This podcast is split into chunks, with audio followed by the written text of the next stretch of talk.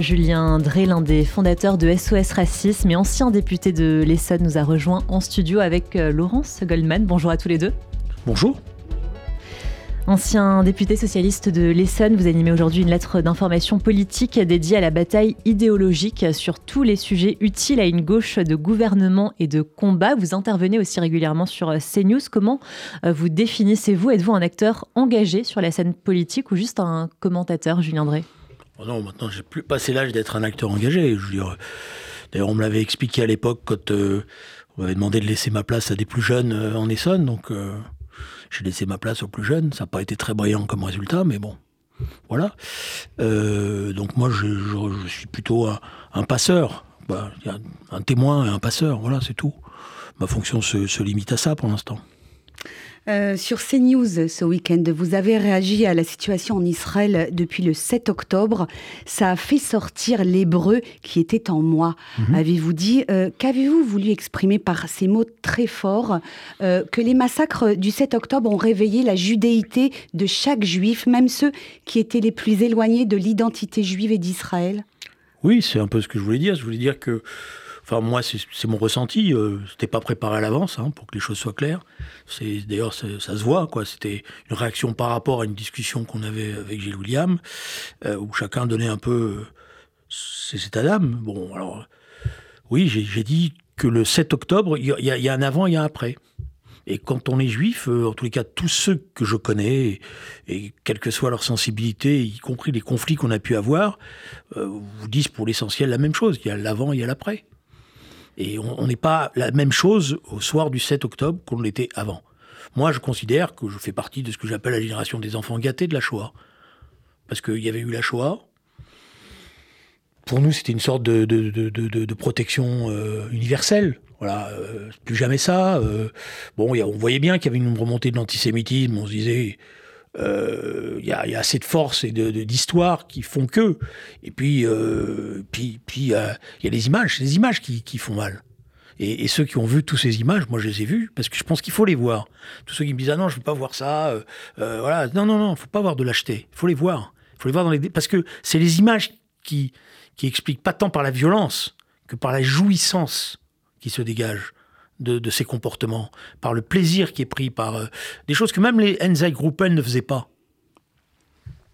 Donc ça veut dire qu'il y a une haine et que cette haine, peut me raconter ce qu'on veut. Moi, euh, j'ai beaucoup de pitié pour euh, tous ceux qui souffrent. voilà, mais quand on parle de Gaza en ce moment, moi je, suis malheureux de voir effectivement tous ces enfants, toutes ces populations. Mais j'oublie pas non plus que quand les voitures sont arrivées avec euh, euh, des Israéliens qui ont été kidnappés, ils étaient par centaines et par centaines en train de vouloir frapper ces cadavres ou en train de les filmer. Ils existent, ces gens-là.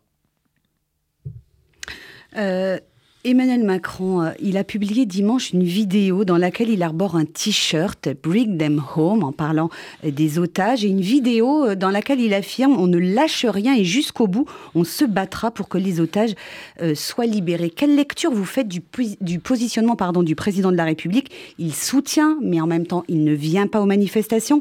Il demande la libération des otages israéliens mais en même temps il se dit en faveur d'un cessez-le-feu avec le Hamas. Est-ce que finalement tout ça a encore du sens Moi, j'ai pas de lecture parce que euh, la lecture, c'est les trois premiers jours, comme tout le monde, c'est-à-dire du 7 au 10 octobre. Puis après, c'est que du slalom spécial. Hein. C'est-à-dire un jour pour les uns, un jour pour les autres. Euh, un jour je dis ça, un autre jour je. Donc on voit bien que c'est un président qui, sur le fond d'ailleurs, d'après moi, ne connaît pas bien l'histoire. Et comme il ne connaît pas bien l'histoire, euh, connaît pas la réalité de, ce conflit. Il la connaît simplement à travers euh, les, propos de ses conseillers. Euh, bon, c'est et on voit bien qu'il est, il est en fait dans les rapports de force internationaux. Il est allé en Israël, il a vu lui-même. Oui, mais ça suffit pas, ça. Tout le monde va maintenant, c'est le voyage, on y va. Et ça n'arrête pas les voyages. Bon, voilà. Alors il a vu. Je, je, je nie pas que il a, il a été euh, lui aussi très ému par ce qu'il a vu, mais il faut connaître profondément l'histoire. C'est pas, euh, on, a, on a des problèmes aujourd'hui dans l'enseignement parce que justement l'histoire n'est pas enseignée comme il le faudrait. Et cette histoire, faut l'apprendre, faut, faut la comprendre, euh, voilà. Et, il est en plus euh, à côté de quelque chose qui existe en France, s'appelle le Quai d'Orsay. Et pour le Quai d'Orsay, faut le savoir, moi je les ai vus, Israël c'est une parenthèse. Il considère que la création de l'État d'Israël est une parenthèse. D'ailleurs, si un jour vous, vous recevez M. de Villepin, vous allez lui poser cette question. En 1947, il aurait voté quelle résolution? Comment il serait comporté? J'aimerais bien savoir quelle sera sa réponse. Vous voulez dire que Emmanuel Macron ne s'est pas affranchi, ne peut pas s'affranchir de la ligne traditionnelle du Quai d'Orsay? Je pense que c'est très difficile. Et il y a très peu de présidents qui ont réussi à s'affranchir de la ligne du, Quai d'Orsay. président Mitterrand s'était affranchi. Le président Hollande a été courageux. On peut reprocher des tas de choses sur le plan interne, mais sur le plan international, il était courageux. Euh, Jacques Chirac, euh, avec ses défauts, mais le reste, euh, c'est très difficile. Vous savez, le, Quai d'Orsay, c'est des conseillers, c'est des relations. Puis après, il y a les rapports de force diplomatiques. Vous y pouvez rien, mais la France a laissé une place considérable au Qatar aujourd'hui. C'est un investisseur très important qu'on est obligé de ménager. Parce que c'est ça la réalité. Il n'y a pas que lui, il y a tous les Émirats, il y a toutes les approvisionnements. Voilà, donc euh, quand vous commencez à avoir des, velléités, vous avez tout de suite des conseillers qui vont venir vous dire Oui, mais attention, on va perdre ça, on va perdre ci, on va perdre cela faire attention. Bon, alors on fait attention. Euh, vous dites que le président Macron euh, n'a pas une, connaissance assez approfondie de, l'histoire d'Israël. Qu'est-ce qu'il ne comprend pas, selon vous, dans ce qui s'est passé le 7 octobre et les semaines qui ont suivi, notamment en France, avec cette flambée d'actes antisémites Il y a quelque chose qui lui échappe? Oui, parce que je pense qu'il ne comprend pas ce que c'est que la haine du peuple juif à travers les, les millénaires, à travers les siècles. Pour lui, c'est bon, il y a, oui, c'est pas bien l'antisémitisme. Oui, je pas un gramme de doute qu'il pense que c'est pas bien. Mais il comprend pas ce sentiment profond qui s'est réallumé progressivement avec tous les artifices intellectuels qui ont été utilisés. Israël est devenu un État colonisateur. Mais quand il est État colonisateur? En 1947 Donc l'ONU a créé un État colonisateur. Mais l'ONU crée à côté un État palestinien. Qui déclenche la guerre? C'est pas Israël. C'est le grand moufti de Jérusalem. Celui qui, quelques mois auparavant, était à côté d'Hitler. Et disait à Hitler, il faut aller, si vous venez euh, au Moyen-Orient, euh, vous vous occuperez des, Juifs. Et il savait exactement ce que ça voulait dire. Voilà, c'est ça la réalité. Donc quand on, joue avec cette réalité, alors après, il y a des problèmes territoriaux en Israël, certainement. C'est pas certainement, c'est sûr. Il y a des problèmes avec les colons, c'est sûr. Mais la question qui est posée, c'est on a laissé, on a tous fait une, même une certaine faute. Sur le vocabulaire, on a laissé glisser de la rive au, du, du, fleuve à la mer, euh, bon voilà, bon voilà, euh, génocide, voilà, on a, on a perdu la bataille sémantique. Et eux, ils savaient ce qu'ils faisaient. Alors ça a commencé tout doucement avec le, fameux boycotts des produits issus des colonies, puis après c'était boycott d'Israël, puis après, puis voilà, puis on en arrive. La vraie question qui est posée aujourd'hui, elle est simple, et c'est pour ça qu'il y a, une telle solidarité, je dirais, et aussi une telle prise de conscience. C'est la survie de l'État d'Israël qui est en jeu. Si on faisait le bilan de toutes les requêtes qui ont été tirées, il resterait plus rien. Il resterait plus rien. Mais la question qu'on doit poser, c'est comment ils ont pu accumuler, c'est-à-dire tout cet argent. C'est ça que devrait poser l'humanité au, euh, peuple palestinien. Tout cet argent qui a servi à acheter ces armes, qui a, servi à construire cette gigantesque armada de tunnels, etc. Vous imaginez? Ils sont 2 millions. C'est grand comme cinq territoires. Mais aujourd'hui, Gaza, ça serait la perle du Moyen-Orient. Avec la situation géographique qu'ils avaient, avec les plages, les, constructions, ils, ils, se seraient consacrés à ça Non, ils ont consacré à quoi faire? C'est pas pour libérer, c'est pas pour créer un État. Parce qu'ils crient pas Palestine vaincra. Dans les années 70, les mouvements pro-palestiniens criaient Palestine vaincra. Et y compris euh, les militants de gauche ou d'extrême gauche, on disait qu'on était pour trouver une solution. Alors il y avait même un débat, un État plus. Voilà. Mais ils ne crient plus ça aujourd'hui. Personne ne remarque ça. On fait comme si on n'entendait pas. Ils crient autre chose. Donc c'est pas un combat national. Ce n'est pas vrai. Ce n'est plus vrai. En tout cas, pour le Hamas, comme pour le Hezbollah, et comme pour l'Iran. La Cour internationale de justice de l'AI a été saisie par l'Afrique du Sud qui accuse Israël de commettre un génocide à l'égard des Palestiniens. Que cherche euh, l'Afrique du Sud, pays de l'apartheid, en se posant en accusateur face à Israël? Ce n'est pas un petit peu le, monde à l'envers Il y, a un chiffre qu'il faut sortir. Combien aujourd'hui il y a de, en Israël de gens qui sont issus euh, d'Afrique, etc. Il y en a plus de 20%. Combien il y a de blancs qui restent en Afrique du Sud? On est passé de 12% à moins de 7%. Donc quand l'Afrique du Sud venait des leçons, qu'elle commence elle-même par montrer la capacité qu'elle a à respecter tout le monde. Et c'est pas ce gouvernement actuel qui n'a rien à voir avec tous les combats légitimes que moi-même j'ai menés, que d'autres ont menés. Je n'ai aucune, voilà, contre l'apartheid et ce cas, qui donne l'autorité à l'Afrique du Sud pour pouvoir aujourd'hui juger Israël. On peut faire des tas de reproches à Israël. Certainement. Ce n'est pas un État parfait, loin de là. Il y a plein de problèmes politiques qui sont posés. Mais dire génocide, surtout quand on a l'histoire de l'Afrique du Sud. Mm. Et donc, regardez, moi ce qui m'intéresse, c'est qui sont vos amis Qui soutient cette, cette, cette résolution? C'est modèle de démocratie? L'Iran, c'est un modèle de démocratie? C'est ça qui donne l'exemple au monde? La Russie, aujourd'hui? C'est ça qui donne le... c'est ça la référence? Et on va me dire à moi que cette Cour pénale internationale, elle est légitime avec ses États? Bon, allez vous faire voir, hein. Euh, Julien Drey, Jean-Luc Mélenchon, euh, que vous avez bien connu dans le passé, il était à La Haye vendredi sans qu'on ait très bien compris euh, pourquoi. En tout cas, il a posé sur X en compagnie de Jérémy Corbyn, hein, qui a été exclu du Parti travailliste britannique pour des propos antisémites. Est-ce que vous diriez qu'on assiste aujourd'hui en Europe à l'émergence d'un nouveau courant politique de gauche dont l'un des fondements serait la haine d'Israël et des Juifs avec le soutien à l'islamisme. Il y a un problème politique qui est posé pour, pour la gauche, parce qu'il n'y a pas que. C'est que euh, la chute du mur de Berlin a euh, effacé, je dirais, ce qui était les références historiques. Et cette gauche, au lieu de penser le monde après le mur de Berlin, est revenue à, à une analyse simpliste, bipolaire, campiste, ça s'appelle. Il y a deux camps, il y a les bons et les méchants. Et Jean-Luc Mélenchon, normalement, il était trotskiste. Donc il ne devait pas être dans cette logique-là. Au contraire, on était éduqué à ça, parce qu'on était anti-stalinien, et parce qu'on était internationaliste, c'est-à-dire qu'on se battait partout pour la liberté des peuples. Et on ne disait pas, comme on se bat contre l'impérialisme américain, alors on doit fermer, on ne doit pas regarder tous ceux qui se battent. Lui, il a fait un autre choix. Et c'est pas un hasard d'ailleurs s'il est avec Jérémy Corbyn, parce que la naissance de ça, c'est en Angleterre. C'est en Angleterre que à la fin des années 70, a été théorisée l'idée que dans le conflit contre l'impérialisme américain, qui était le symbole du mal, on devait s'allier avec ce qu'on appelle, c'est pas moi qui emploie cette expression, c'est eux, les foules islamistes. Et qu'elles étaient des alliés dans ce combat. Donc on est peu regardant ces alliés. C'est pour ça que je, dis il y a une évolution politique qui est dangereuse et qui fait qu'on renoue effectivement avec tous les discours. Euh, voilà. Donc il y a une opportunité électorale, soyons clairs, c'est certain. Et par ailleurs, derrière, il y a un simplisme dans la compréhension des événements du monde. Il y a un basculement idéologique. Oui, un basculement idéologique, oui, on est revenu. C'est d'ailleurs le paradoxe pour des trotskistes que de reprendre à leur compte la théorie que défend, qu'on combattait à l'époque contre les staliniens qui nous disaient il y a deux camps et voilà choisis ton camp camarade et si t'étais euh, euh, tu dois rien dire sur le fait que euh, au Cambodge bah c'est une caricature ce qui s'est passé avec Pol Pot est honteux donc il fallait fermer les yeux voilà hein fallait accepter vous pensez qu'il y aura un avant et un après cet octobre euh, dans la perception que l'opinion se fait de Jean-Luc Mélenchon après tous ses propos et toutes ses actions?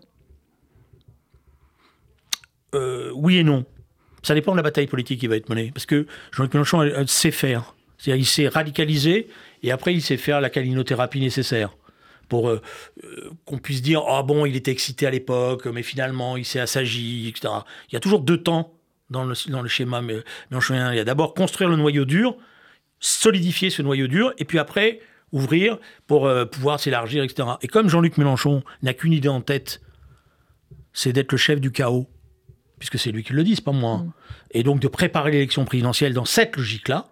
Oui, je pense que euh, il, est, il, est, il est un élément, mm, voilà, euh, clé du débat politique. Et s'il n'est pas combattu en tant que tel, ben, il reviendra le peu qu'il a perdu aujourd'hui auprès d'une partie de l'opinion, il le considère. Ah, ils le disent. Vous avez qu'à écouter ces, députés. Ils disent Mais on n'est pas débiles. On sait que dans un premier temps, on se réduit. Mais au contraire, on, solidifie cela. Puis après, on va s'ouvrir. Et euh, après, vous allez arriver dans une situation qu'on a connue. C'est, on peut pas faire autrement euh, face à la droite. Euh, c'est la seule alternative. Voilà, c'est ça qu'il espère.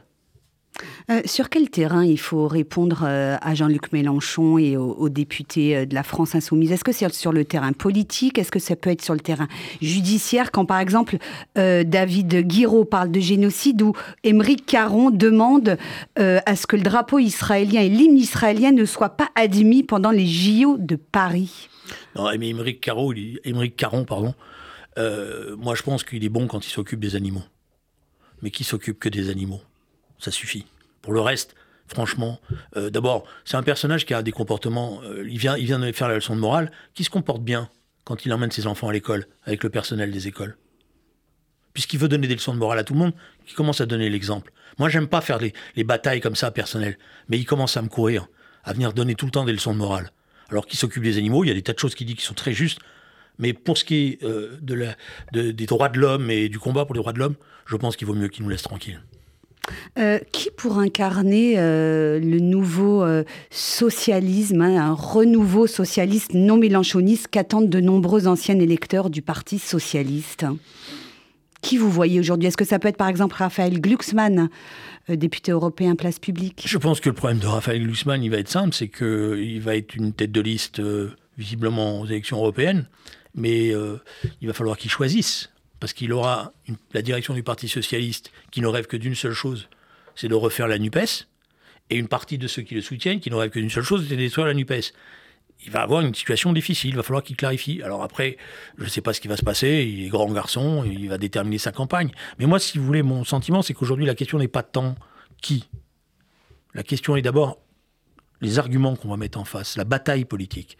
C'est sur le fond que le combat doit avoir lieu. Si vous ne gagnez pas la bataille, c'est Gramsci qui l'a dit, il a toujours raison là-dessus. C'est une bataille d'opinion. Donc il faut d'abord gagner la bataille d'opinion. Donc il faut être intransigeant. Et de ce point de vue-là, euh, on peut avoir plein d'inquiétudes, mais je trouve qu'il y a un vrai décalage qu'on a vu dimanche entre le sondage qui a été fait sur le sentiment des Français et même une certaine solidarité et la réalité médiatique telle qu'elle est vécue, ou euh, la, réalité de, tous ceux qui occupent euh, l'espace médiatique. Vous voyez comme quoi le peuple, parfois, il sait aussi faire la part des choses. Concernant le remaniement, euh, quelle lecture faites-vous de la nomination de Gabriel Attal à Matignon? C'est pour imposer un duel Attal-Bardella en vue des européennes, d'autant plus qu'on a appris dimanche via un sondage que 28,5% des voix pourraient être récoltées par le Rassemblement national, soit 10 points de plus que Renaissance. Oh, il y, a, tous, ces éléments-là. il a, il a, le président de la République a refait un gouvernement plus politique donc moins technique, euh, moins euh, euh, bon, qui se veut en tous les cas plus politique. Bon, il a visiblement eu un petit problème dans le casting parce qu'il y avait un poste qu'il n'avait pas bien maîtrisé. évidemment, la, figure de, du, du Premier ministre, est, là pour concurrencer ce genre idéal que représente Bardella dans l'opinion. certainement, certainement, une volonté d'action. Oui, tout ça, tout ça fait partie de, euh, voilà, mais mais il n'a pas de chance parce que euh, tout était parfait, sauf la petite tache sur la chemise blanche qui fait que eh ben, euh, ça marche pas comme ils croyaient. Parce que là, ils ont un gros problème. Avec Amélie Oudéa Castéra. Avec la ministre de l'Éducation nationale. je ne sais pas qui a eu cette idée de lui confier ce poste-là. Je ne sais pas quelle est la nature des, des liens historiques qu'elle a avec les personnages à l'Élysée j'ai dit des liens historiques, puisque je crois qu'elle est dans la même promotion de l'ENA, que, que, voilà, et donc la confiance qu'ils ont, euh, voilà, mais franchement, euh, j'en ai vu des beaux, celle-là, c'en est une belle quand même, hein. c'est le moins qu'on puisse dire. Et puis ça s'enfonce. Parce que, ça, il était simple, personne ne reproche à quelqu'un de mettre ses enfants dans l'école privée. Bon, ça fait pas forcément bien comme ministre de l'Éducation nationale, mais c'est la liberté. Mais on n'est pas obligé de mentir et d'inventer des histoires. Et en plus de taper sur l'école publique qu'on est censé défendre. Alors je dirais même, ils viendraient d'arriver au pouvoir, les uns et les autres. Donc on pourrait dire, oui, vous avez vu comment ça marchait pas, alors pour mes enfants, j'étais obligé. Mais non, mais ça fait sept ans qu'ils sont là. En sept ans, on a le temps de remplacer les profs quand même, non? Donc Gabriel Attal doit se séparer de, de sa ministre Moi, je ne mène jamais le combat sur le thème. Vous verrez, c'est très rare que je demande la démission, des choses comme ça. Bon, ça peut m'arriver, hein, je ne suis pas parfait, mais j'aime pas ces choses-là. C'est à eux de prendre des décisions. Ce que je sais, c'est qu'elle est dans une situation qui va être catastrophique pour un ministre. Parce que ça va, c'est vraiment quelque chose qui va la marquer profondément. Et elle n'a pas su se rattraper. Parce que le mensonge sur euh, voilà maintenant euh, je dire son fils il a été parce que moi-même au début j'ai cru que je me suis dit bon euh, il devait y avoir des voilà c'était les trois enfants qu'elle a sortis d'école puis d'accord ok le fils il a été un trimestre en moyenne section à la maternelle Bon, faut pas exagérer quand même, quoi. Là, c'est un peu lourd, quoi. Voilà. Alors moi, qui suis en plus un le fils d'une institutrice de maternelle, je sais ce que c'est que la moyenne section. J'ai même gardé les enfants parce que ma mère me faisait garder les enfants à, l'école maternelle. Franchement, en fait, ce qu'elle a voulu, c'est gagner. La vérité, c'est quoi? C'est très simple. Hein. Elle a voulu faire gagner un an à son fils. Donc elle a voulu le faire passer de petite section en grande section pour qu'il ait un an d'avance. Ce qui a été mon cas par exemple, etc. Puis ça n'a pas marché, donc il est parti dans le privé. Voilà. Mais là, c'est n'importe quoi. Voilà. Merci. Julien Drey, ancien député PS de l'Essonne et aussi l'un des fondateurs de SOS Racisme, d'avoir été avec nous ce midi. Et merci à vous, Laurence Goldman. Merci.